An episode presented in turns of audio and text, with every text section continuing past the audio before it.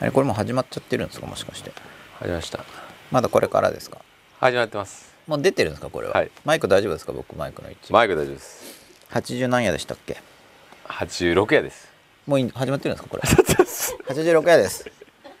吉永健一の声も真っ裸はい第86回になりましたこれ今年最後ですか今年さ最後ですよねもう最後ですかは2011年い2011年最後を飾る86夜、はい吉田さん今日あれですよねもう6時から飲んでて6時からなんて10何時間でしたっけさっき話してましたよねはい12たす6だからはい18時間ぐらい飲んでるわけですか、そうですよすごいですねバッチリですよこれは会社で認められた飲みでそうですよバッチリですか会社の皆さんで飲んでたんですかそうですよギギガビジさョっンきまでギガビジョンですかギャブちゃん俺あれですか車と違くてこういう放映っていうのはお酒飲んでやってもいいん ですか別にまあ視聴者の方がはい怒らなければ大丈夫あなるほど、はいまあでもこれ普通に動いてれば問題ないです全然大丈夫ですよ吉田さん的には別にあれですよね多少酔っ払ってたっても全然はもういもうこれぐらい全はあの全然酔っ払ってないですよあ酔っ払ってないんですね、はいそもそもはいなるほどということで、はいえーシラフの吉田さんシラフですよお送りいたします、はい第86回ですけれどもはい今日なんかあれですねあの墨で描いたようなはい背景ですねはいちょっと年末っぽいでしょうんなんかあの和風なんて言うんでしたっけあの横に動くドアみたいなやつ部屋の間にあるやつパッチョンみたいなのあるじゃないですか、はいはい屏風屏風障子あはい、はい、障子じゃないですよね水墨画あの障子じゃない方ですなんか絵が貼ってある方なんて言うんでしたっけ動くやつドアのやつです屏風じゃないですか屏風だってドド屏風ってなんかあのパーティションで動かないやつですよね、アはい部屋の部屋と部屋の仕切りにあるやつですパ横ーテーにションじゃないですかそうなんですけどその和風のやつだからあれ多分パーティションじゃなくて日本っぽい名前があったと思うんですけどふすまふすまあふすまね合ってますありますありますふすまってドアでいいんですかふすまに書いてありませんかよくあー確かにそれが言いたかったんですけど障子は書いてないです帯があって下の方に書いてあるんですねはい、障子はあの白い紙が貼ってあるやつなんで、はい透かし絵とかは入ってますはけいど、はいはいはあんまりこういうカラフルなのはまあ確かにあったらちょっとモダンな感じでいそうですね結構普通はふすまに書いてあります白いですよね、うん障子じゃなくて襖ですよねということで襖のはい86夜ということで、あ襖ってつぶやきがあった西岡隆さんから本「当ふしま」「ふすま」ってこれ猫ですかねだはい猫に教えられましたはいはい、ふしまですよっていうことですあれ今夜のテーマ書いてあるんですじゃないですかおちょっとやる気出しましてあなるほどテーマをつぶややいたのもはい半年ぶりぐらいでしょうか、本当はブログ記事も書こうかなって気持ちも本当あったんですよ、はい書かなかったんですけど書こうと思いますそのうち、えーはい そうはいはい10分前 S アンダースコア生島さんです今夜もよろしくお願いしますこたつも出して餅も用意したというのに今年の年末はなぜかあまり年末という感じがしませんおおーなんででしょうかなんででしょうね、はいそもそも普段、はいてかここまでうん年末って聞いてた時に、うんどういうところから年末を感じてたのかなっていうふうに思い出せば、はいはいつまりあのこたつと餅が年末スイッチじゃなかったことが分かなっるたほっどてことですよねなるほど確かにこれまで年末を感じたそのうは、ですねこたつと餅で感じてたわけじゃなかったということが分かったわけじゃないですか、はいこれまでの思い出せば、はいうんどこら辺から年末なのかなっていう、僕はもうかなり年末は自分で人工的に年末って思ってるって感じですけどうねん年の瀬に向けてまあ年の瀬の瀬って瀬って急流って意味ですよね急流って言うと言い過ぎなんでしたっけ浅瀬とかあるじゃないですあーなるほかど浅瀬とかっていう場合の瀬は急流って意味にならないんですけど、うん背一文字だと基本結構うん流れが速い川ってイメージじゃないですかうん全然そんなイメージないですかもしかしてうんなるほどありますあんまないですけど川い塩って字ですよねや背は塩って読むんですかあれあれ山水に朝でし背ょってあれですよ山水の頼りになる朝じゃないやかあ頼りか間違つえた山水の頼りになるやつそでっすかよそっかそっか浅瀬っていう場合にはあんまり僕流れてるイメージないんですけど、うんもしかして浅瀬って浅くて流れてる川ですか浅瀬って普通海で使いますよねうんでも瀬っていうとちょっと流れが速いうんちょっと僕の中では細めの川なイメージなんですけなどるほどなるほどどうなんでしょう人によっては結構ぶっとい川がバンバン流れてる感じなんでしょうかその年の瀬ですからうん基本的には今年と来年の間の川なんだと思うんですけうど、んその急流をうんまあ、急流って言うと言い過ぎかもしれないですけどそんなにすごい川でもないですからね、毎年私たち通り過ぎますから、うん年末年始は、うまんあ、でもなんかその区切りをあえて感じてこう区切りをつけることで考えやすくなりますからね、人間は、うんまあ、人工的に年末年始ってやらないとなんか時間ってずーっと続いてっちゃうんで、ダラダラしちゃいますよね、だから僕はその年末とかうんおいまあ1日ごとにもう1日の始まり終わりとかも結構意識してるんですけど、うん年末も結構意識しますおうなんか年末自分で結構年末っていう感じで盛り上げちゃってるんでわざわざうん盛り上げなかったらどうなるかを実験するのがもったいなくてやってないんですようね、ん盛り上げたいからうんわざわざ盛り上げないでなんとなく通過しちゃったらもったいない気がするんで泡がするんですかなんか年末って言ってえなかったことにできるじゃないですか終わったあらーいろんなことが終わっちゃったからえなるほどそういう感じですなるほどまあ、閉じたってことででもなかなか完全になかったことにできないんですよねその残留想念みたいないろいろ後悔とかやっぱ残っちゃうんでああ何今年は何後悔してんですか今年は何後悔してるんですかいやあんまりそんなに明確に捉えてないん ですけどそのズバッと大体そんなあのはーもやっとしてるえっ後悔とでっすすね,、ねうん、あんまりその後悔を明示化しなくてもいいかなああなるほどそこにフォーカスする意味が感じられないかなるら、ほまどあ、なんとなくちょっと後でも悔して後悔いはて感じるんですかぼやっとえでそのるほどある程度続く後悔っていうのは今年のぼやっとした後悔っていうよりはもっとしでかした感があるものでそれはそのない年もある感じで今年はそこまでのはないですねえああやっちゃった感うんまあやそうそうすごくなやんっでちゃ今った年あんまやってないでしょすすごくやっちゃった感があるものって割とおことなしく過とごでしたでしょまあそうですねね割とおとなしくまあ世の中がいっぱいやっちゃった感がありますからねそういう意味ではねうん今年はすごかったですよすねごかったですね来年もまた来そうですけどねうんまあそこ楽しく生き生き抜いていかないといけないんではいストロングバランスを飲んでくださいませ、はいありがとうございますなんはいか吉田さんがなんかすごい酔っ払ってるんじゃないかなと思ってああなるほどこういうのをちょっと聞くかもわかんないんですけどいつもお水を買ってる自動販売機になんか目立おー目立つ感じで置いてあったんですよお元気できたそうですかじゃあ俺ちょっと気になったこと言っていいですかいいですよこれすごい偶然ですけどはいこの背景と見てくださいよここれあれのですシンクロっぷりえ太陽に似てるっていうのが言いたいってことですかちょいちょいちょいたまたまなんかこのあれ違うんですか違うこれ太陽好き太陽そういう意味かと思ったあそういやでも太陽じゃないですかこの空の明るさはわかんないですけこどの月なんですかねなんかはいバンペイユバンペイユはここにあってもおかしくないでしょほらあ本当だおかしくないです全然おかしくはないですけど吉田さんの姿勢でこうあ吉田さんがもどうでもいいよ持ってるなっていうのがよく分かって、はいまあ吉田さんシラフですからねシラフですからはい、シラフな上にドデカミンの飲みましたから、はい、シラフの時はそういうことを人間やりたくなるっていうことで、じゃあストレス耐性と原因探求、まあだから後悔も年のね瀬にぴったりな、掘り出していけばいろいろあるんですけど結局細かいことなんで、いちいち思い出すと結局自分の細かいことを言うみたいな感じになってしまうのと、はまあそんなにそうーんそんなにそこを明確化する意図があんまないって感じですね。あの逆にそれほど、まあ、このストレス対策の話に若干似てるんですけあ、おどちょっと若干ですけどこれは、はいあの後悔っていう話題になるうと、はい、広い意味でのストレスがあの関わってくるんで、うん、まあ、その思い出すっていうことがそのストレスの刺激になるわけですよね。あの後悔とかっていうそれいいそれはいいんですかストレスの刺激になるっていうのは、うんまあストレスが別に若干生じるのは別にでわざわざ思い出すっていうのはあそうそうでもそれはほら吉田さんのさっきの何後悔してるんですかっていうのはわざわざ思い出させようとする質問なわけじゃないですか、うん、いやてか思い出させるっていうか、後悔があるっつったら何に後悔してんのかっていうのは思い出すっていうかまああるから言ってるっていうのは普通に思いませんてまあ明確化のための質問ですよねか明確だから後悔があるっていうのが、あいや言語化するそういうことそういうことじゃないですよね、まあ、思い出す時に、うん、心のなんかうんクリアさっていうんですかねそこをこう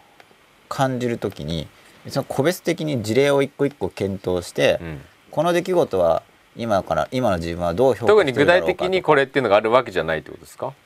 もちろん思い出せばあるんですけどあーまず感覚的に、感覚的に、うん、で結局そのうん年の瀬だからいいよねっていう話っていうのは、うんその一個一個全部検討していって心をクリアに年末にしましょうっていう意味で言ったわけじゃなくて、うんそれも当然大事だと思うんですよ年の瀬だから反省してっていうのが。そのさっき言ってたのは、うんこれで今年をなかったことにできるっていう話題をしてたじゃないですか。でそのなかったことにできるっていうのは、うんいちいちこう一個一個検討してで心を爽やかにきれいにしていくっていう意味じゃなくて、単にもう締め切り後っていうんですか時効っていうんですかうんまあもういいよねっていうふうにリセットただ考えなくするっていう話だから、えそうするとなんかいちいち思い出さなくてもクリアにできちゃう例えば物を整理するときえに、中身を一個一個見てこれ必要かなどうかなって検討してあこれ捨てよう、うん例えば年末大掃除ってありますよね、うんうんで一個一個捨てようかなどうかなって検討していくってやり方もあるじゃないですか、うんでまあとりあえずいいや捨てちゃいボイっていうのもあるじゃないですか、うんそのと今年が終わるってことで今年のことはそのなかったことにできてすっきりするからっていうのはそのもういちいち見ないでポイって捨てちゃうからなんか楽で綺麗にできていいよねっていう感じなわけですよ。うんそこでもうポ捨てを捨てると楽ですよねって話をしてる時にどんなもの捨てるんですかっていちいちこうまた段ボール開けて一個一個こうやって見ていや実はこれとこれとって感じになるんで、うんせっかくまとめてポイって捨てようと思ってて楽しようと思ってたのになんか一個一個確認するの面倒くさいなみたいなそういう反応をしたわけです。なるほどじゃあ要するに手法としては一触個一れ個ないましょうも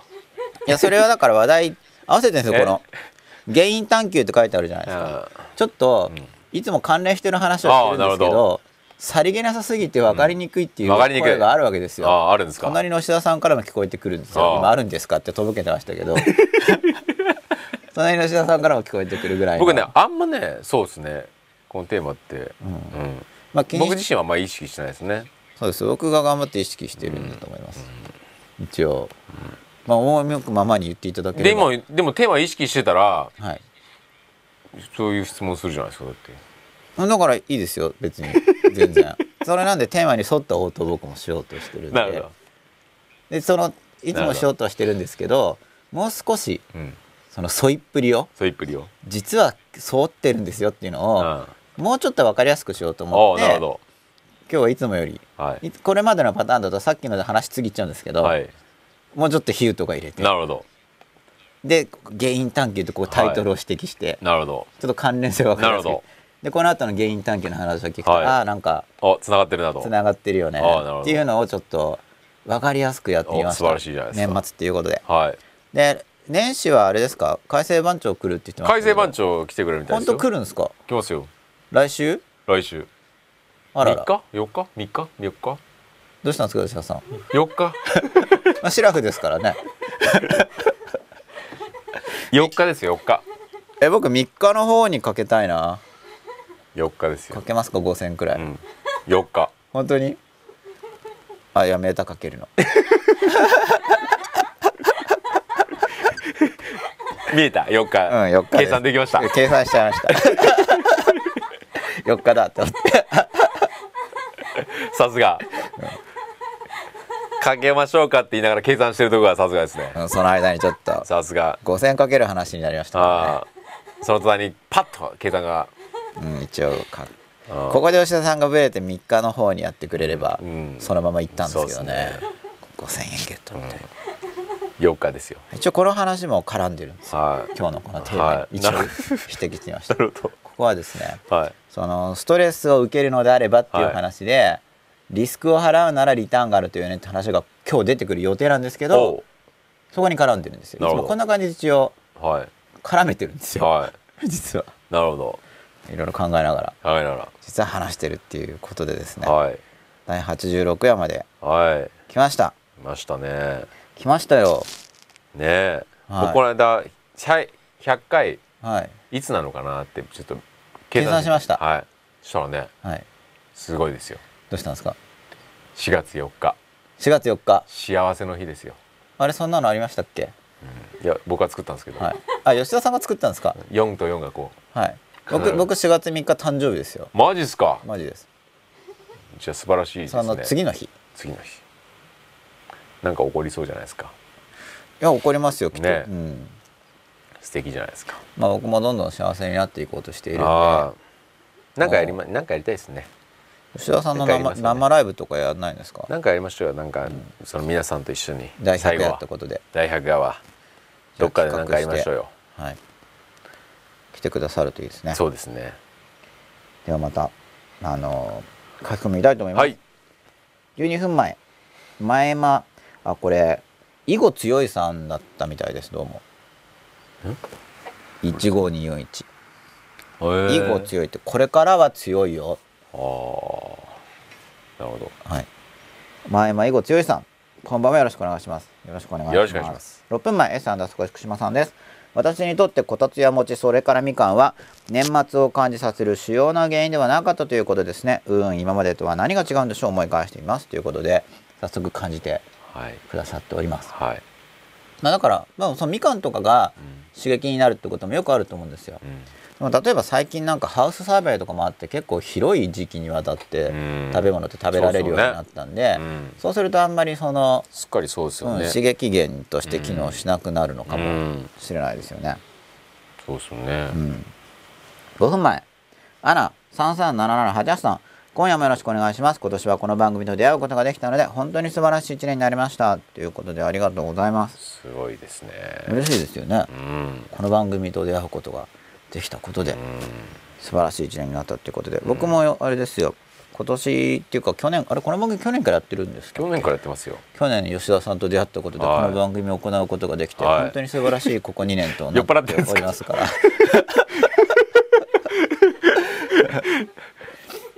はいありがとうございますこちらこそ本当にはい、6分前、はいカニョンよろよろしくさん政府今夜もよろしくお願いしますよろしくお願いしますよろしくお願いしますということで今晩は、はいえーストレス耐性とはい原因探求という話題ではいお話ししたいと思います、はいまあこれまで真っ裸っていうことでこう自分結局真っ裸ってことは、はい自分を見てこうってことなんですよね、はいで基本的に普通裸なんか見たくないんですよ自分のも他人のもはい普通は、はい他人の裸見たいんじゃないですかうんでもそれもあ他人によるんじゃないですかね、まあいろいろ興味本位で見たいって場合もあるでしょうけど、ままああそうですね他人によりますねはい普通はうんそのもう見せる職業ぐらいの人はいモデルとかっていうのは見せるのが仕事じゃないですかあそういうのは見たいけど、うんっていう感じじゃないですか特で殊な心を見せる仕事ってあんまないですよねあるんですかねなんですかね一応僕はそれの片鱗みたいのをやらされてるような羽目になってると思いますけどねやらされてるっていうとすごい嫌がってるみたいですけどでもはい嫌な面もあるわけですよはい多分モデルの人でも嫌な面あると思うんですよ外見でしょあれは、うんあ割れはとあれは外見ですよ素じゃなくて割と作,、作ろった自分な部分あるじゃないですか、ははでも多分そのまあ超見て見てって人もいると思いますけどうんまあちょっと嫌な面もありつつ見られたい面もありつつぐらいの両方があると思うんですよねうんまあ僕はその心の方でやってるわけですけうどんそれもやっぱ両方ある感じでまあ出したくない面もあるわけですよ例えばさっきの何後悔してるんですかとかって話もまあもともとその細かく見るのが嫌だった嫌だったっていうかそういう予定じゃなかったってこともあるんですけどまあでも一個一個え今年これがあってこうでこうでこうでっていうその自分の、まあ、超具体的なことを生放送でこうバーって出していくのをうんこと自体も抵抗感があるわけうんで、なるほど、それは見せたくないってことになるわけじゃないですうか、で本出す時もやっぱ嫌なんですよ、んうんこれも何度も言いましたけど、うん結局自分にとってはすごい大事だなって思うようなものを書くわけじゃないですか、うんこれはうんすごくいい内容だと思って書くわけじゃないですか、うでもちろんうんうん思い込みとかもあるから、こう皆様のうんうん批評にうん照らされて、より良くなったりっていうのはあると思うんですけど、うんうんうんでもやっぱ大事に思ってるものを、うんなんか大したことないじゃんみたいな、うんうんうんうんことをまあまあ向こうにとってはこう、うん数ある本の中うのん一個ですから、はい非常に気楽にうん言われるわけじゃないですか大したことないまあ面と向かっては言われないですけどね、うん特にネットとかだと、うんでなんかやっぱ傷ついちゃうわけですようん嫌な面もあるわけですうよ、んまあでもなんかやるしかないなみたいなうんでこのやるしかないなっていうのはかなり決め打ちなんですよねうんだからなんかふてぶてふてぶてしさがないとできないなと思って、うんなんか結局なんかまあもちろん感謝のもう十分ふてぶてしいんじゃないで感すか謝のメールとかも来るんですけど、はでもやっぱりなんか分かんないわけですよ結局、うんまあ、来ますけどうんそのもう十本分じゃ当ないですかこうなんて来るって言ってもなんかその埋もれるほど来るわけでもないから、はいいや一人でもいたら自分じゃないですかうん、自分をさらけ出してそれにこまあそう思っていかないとできないみたいな感じですよね、はさゼロ人だとちょっとはいなんか、さすがに強いやつね、うん、ゼロだと、考え直さなきゃいけない部分があるかもしれないですようねん、これ役立ってんのかなっていう、 自分の考え方にも多少のうん、やっぱ5疑問万を五感万じなきゃ部とかでやれば1通ぐらい来るだろうみたいな、うんまあ、100部とかだったら1通も来ないかもしれないですけど、うんまあ、5万部とかだったら1通も来なかったらこれは買った人がみんななんか思ってなさそうじゃないですか、まあ、1通よりは来てますからねう、んでまあいまいちだって人もいるんですけど役立ってる人もいるってことでなんかそこで納得、でも結構役立ってる人がいるに違いないって思ってなんかうんうん決めつけて出さないといけないんでこれふてぶてしくないとい踏み込めないんですよね。なんか学校の授業とかも結構そうなんですよ。学校の授業とかもってるあの学校とかで教えるはい時とはいかはいはい塾とかで教える時も結構勉強って嫌われてるじゃないですか。だからその選抜クラスとかでもうまあ塾とかのやり方の一つとしても選抜クラスでもう受かって嬉しいっていうモードにしてから、まあ、先生の側が入るってやり方があっうてんこれだとやっぱ聞く気があるんですはいよ。はいはいだってもう選抜うんしてきてるわけだからうんもう聞けることうがん嬉しいわけじゃないですうか。んだけどなんかそうじゃないやり方の時とか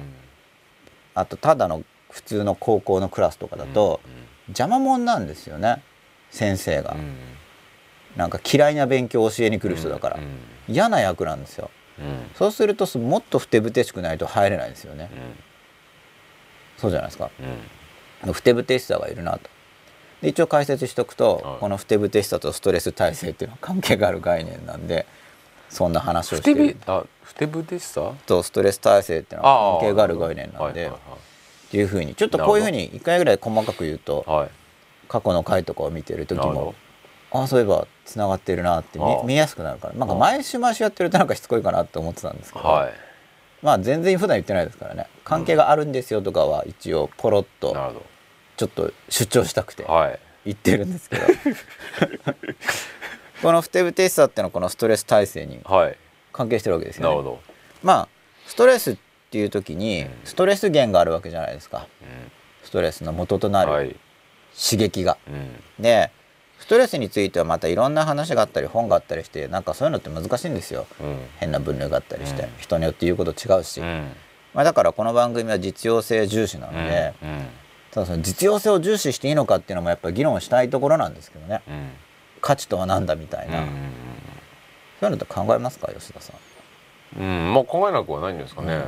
まあ価値の基準っていうのは自分の感性でいいのうか、んそもそもでもしかしその理念的なものとしてうん刑事上学的に扱うことができるのかとか、うんこの辺り基礎基本的なところの議論はうんあのカントさん、うんカント先生の本を読むと、うんまあ多分読んでると眠くなると思うんですけど、まあ面白いなとうん思うんですよね。でそういう話はあんまり真っ裸ではしないんですけど、うんちょっと触りを多軽く分、僕寝ますねうん軽く言ってみました。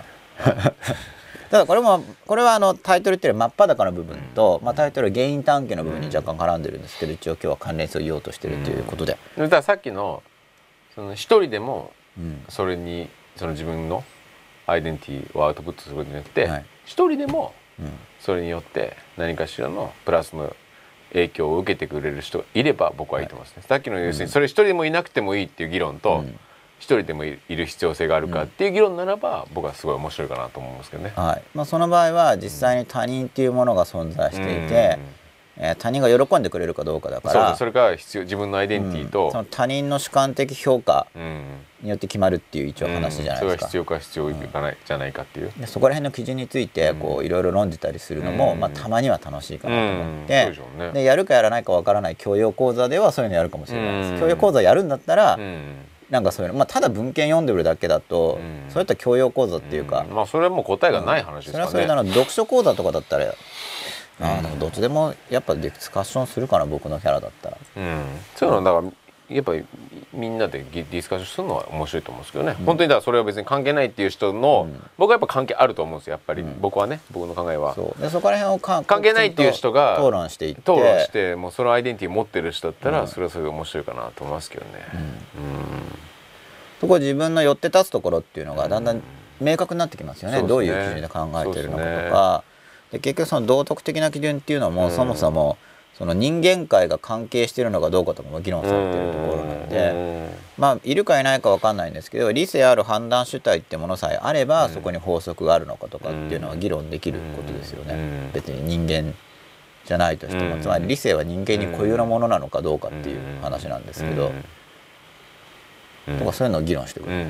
面白いかな面白いですね。でそういうのを思想的にある程度探っていくことで自分の立場ってものができてくるんですよ。うんで自分の立場ができてくるうとんふてぶてしくなれるんですよ。なんでかっていうと、そううん例えばこう討論したとするじゃないですか。で別に相手に任すとかっていうんじゃなくて、うん大事なのはその自分の考えが自分に見えてくるんですよね。うんこううん話すじゃないですか。で誰かから、いやそれはこうなんじゃないですかとかよくわかんないんでどういう意味ですかとか。うんいや違うんじゃないですか、うん私はこう思うんですけど、うんとかって話が来ますよね、そのみんなで話し合うと。はいでで質問された時に自分でも自分の考えでちょっと考えてな、そこまで考えてない部分とかがあるから、でも質問されたからちょっと明確にしようと思って、ううんん、って思って、うんあこういうことですよって言うじゃないですか。うんでこれ面白いんですけど自分でもよく分かってなかったうん自分の中の考えっていうのが自分に対してよりよく分かったんですうよんうね、んうんそういうことになりますうんよね。うんつまりうんよく分かってないんだけども自分の中に考え方があるんですうよ。んで質問された瞬間分かんなかったんだけどあでもこれはこういうことだなって思うわけだから、一応もともと考え方があったとみなすこともできるわけですよね。うんまあ後から付け足したとみなすこともできて、うんそれ自体討論っていうかうんディスカッションの対象になると思うんですけど、うんで自分にとって明らかになってくるんで、うん結局自分が何考えてるかとか自分がどの立場なのかっていうのが分かってくるんですよね。で自分がどの立場なのかっていうのが分かってくると結局それは違うんじゃないのっていうふうに言われても、だんだん揺らがなくなってくるんですよね。もうそういう体験を何度もしてるわけだから、うんそう言われた時にいやまあ違うって思う人にもその人の考えがあって、うんただ自分はこう考えるから僕はこういう立場なんですっていうのがうん自分で表明できるようになるんでこう揺らぎがうんうん減りますよねそうですねうん自分の考えっていうのができてくるので,、うんで僕はこれがその読書とかの非常に重要な、うんつまり方針が定まるっていうところにうんすごい価値を見てるんですよね。うんそうですねだからでもだから読書からはい入ると、うんそれはそれで自分のはいアイデンティティになりきらない部分もあるのかなっていうのは僕はやっぱ思うし、うん毎回も言ってると思うんですけど、やっぱり自分が仮説なり、はいこうじゃないかなっていうのを考えた上で読書するのと、何にもそれがない状態から読書から入るのってはいかなり出てその後の読んだ後の結果が変わってくるなと思ってて。あその読書とは何かっていう部分なんですけれども、うんやっぱりその著者との対話であるってことがよく言われますようんうんうんねう。んただあれがあの結構スローガン単なるうんスローガンになってしまっていて、なんか上滑りになっていて、うん、対話って何うんみたいになってると思うんですよう。んで僕もあの読書法の本出してるじゃないですはいか。はいはいやっぱりもうちょっとなんかもっと届くなんかねあんま届いてないうんうんていうかどの本もそんな感じなんですけ どどうも。自分の中では。うん、まあ勉強法が一番わかりやすいんだと思うんですけどうんうんうんで結局やっぱり分かりやすくするためにはうんやっぱりその本読みながら結局なまあその後でもやり取りしますよね本を出すことで。うんでやっぱ僕の中にその対話っていうことを考える時に、うんそもそも輪読っていうものが基本にあって輪読。輪読うんみんなでちょっとずつ読んで、うんまあ、和とかになって例えば、えーじゃあカントとかだったら、まあ、プラトンでもいいです順けど番に読んでいく。ちょこっとあ読んーででみんなでここれどんな意味みたいにやはっいはいはいはていまたちょこっと読んでみたいあなーあるいはそのちょこっと読む時に読む人が初めにその担当部分について軽く解説してもいいんですけど輪って和ですか。あ和です和ですあそれが基本イメージに僕持ってるんですよねへ別ーにちっちゃい時にそううんやって読んでたわけじゃないんですけどーうん。多分林読の話自体を本とかで読んだからえだと思うんですけどねね。それが基本にあっで、てただそうは言っても一緒にこう輪になってくれる人がいないからうん一人一人で一和人輪読一人輪読なね。んか次俺ままた俺みたい なでも輪読なんですわはい。うん。かります輪読って場合には、うん本っていうのは、うんなんか遠くから来た手紙みたいなメッセージみたいなものであって、あくまでも、うんうんうん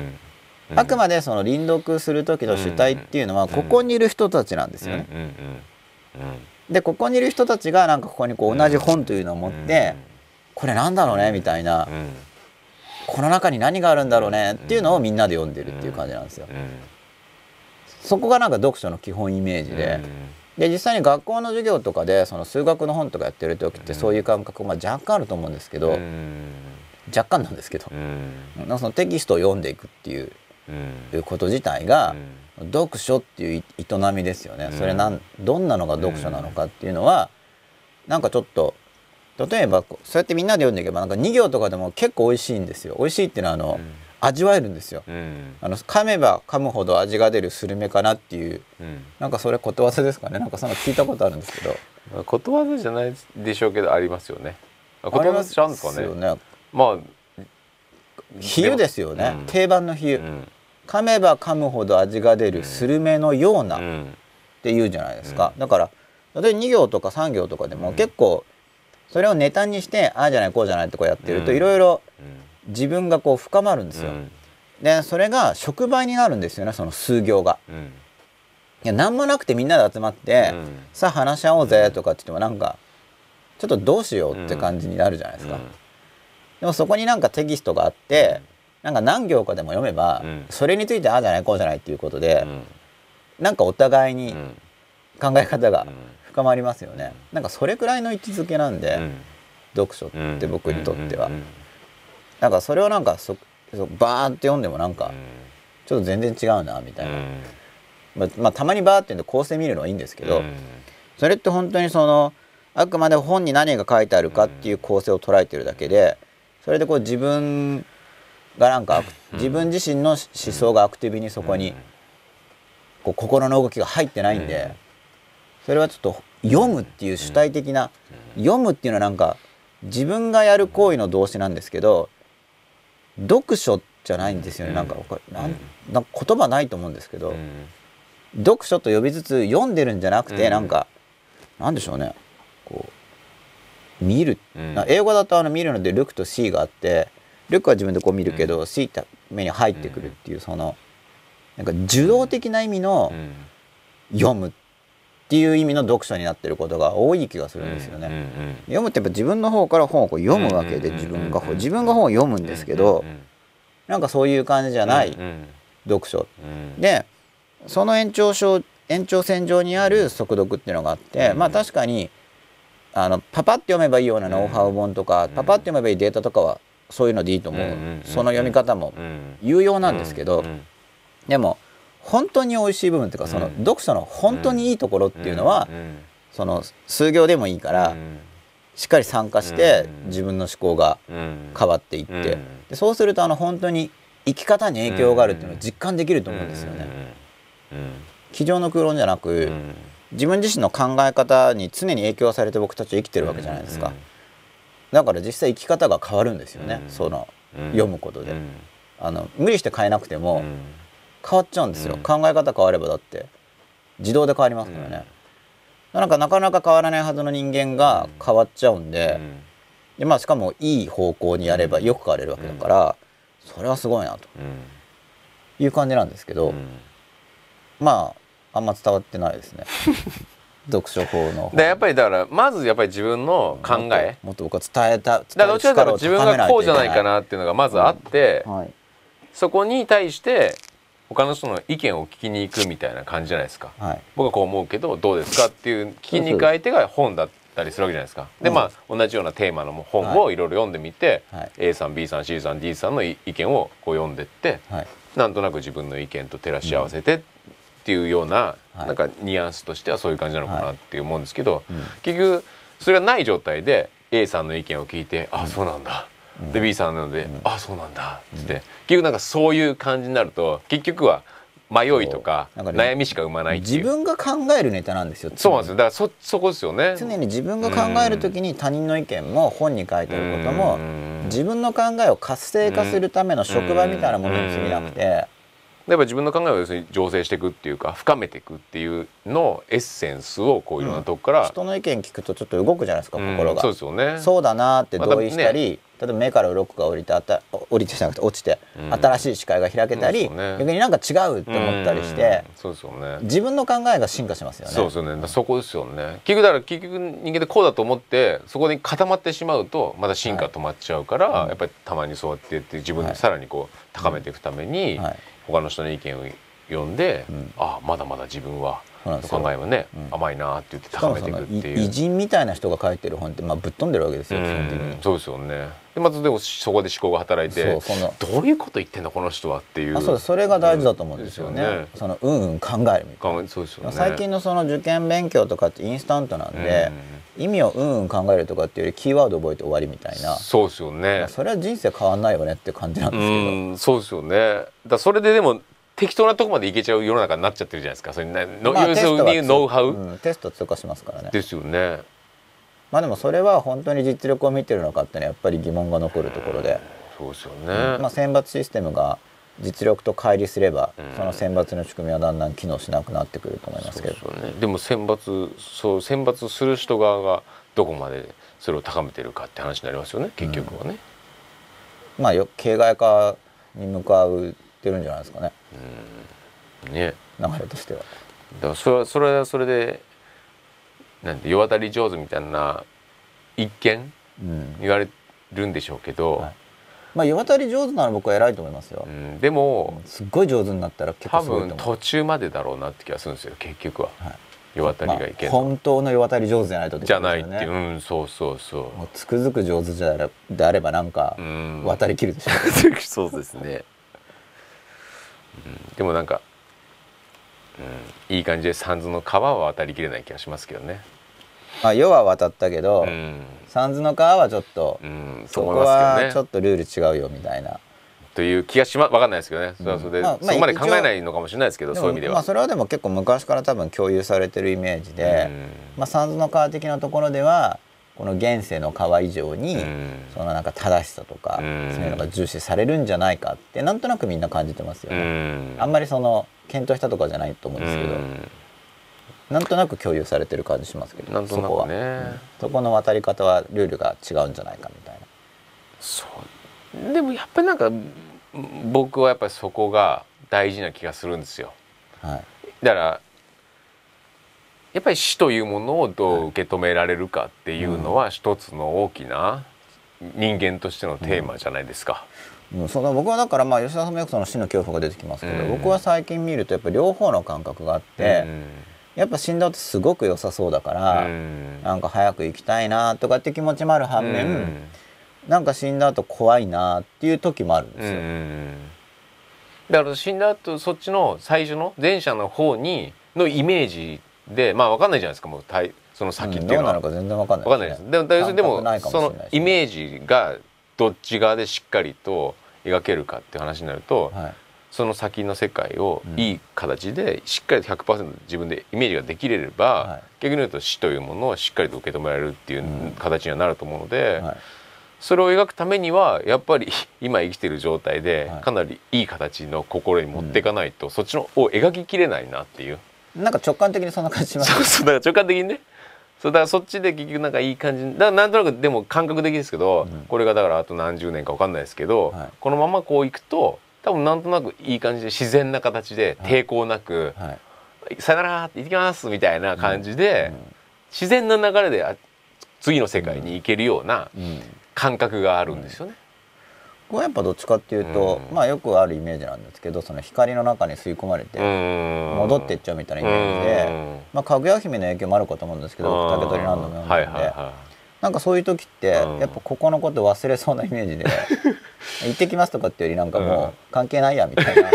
そんな感じになりそうな雰囲気が僕のそのいいとこに行きそうな方の雰囲気の方は。いまあ、自然な続きでね要するになんか本 別当ののことは出がてこないんですよ今の僕が抱いてるイメージなんで、その本当にアフターライフがどうなるかっては分かんないんだけいやでもど、でもそれをひゃ自分の中でしっかりと描けるかどうかが大事じゃないですか今段要するにど描けるようになっていく、そうまあ描くっていうより僕としては感じるっていう方を重視してるね、うんつまりその自分であんまりイメージして決めつけても、うん分からないものを決めつけてることになっちゃうんで、無理して決めつけるんじゃなくて、なんかおのずまかあ、感覚ですよねイメージだから、うんそういう自分の中に湧いてくる感じ、なんか人間って未来を感じいるじゃないですか、そうですね当たるか当たらないか全然わかんないんですけど、うん一応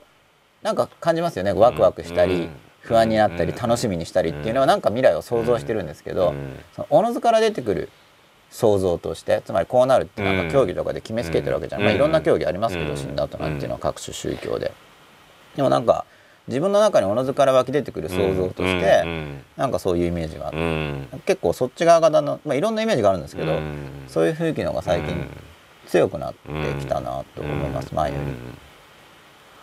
なんかそれを突き詰めるのは僕僕はすごく重要なのなんだろうなと、まあ、僕ずっとだから結局毎回も言ってますけど僕ちっちゃい頃から死ぬということに対しての恐怖心が半端なかったんでだから、そうですよね、うん、だからそこからどうやったら逃れられるんだ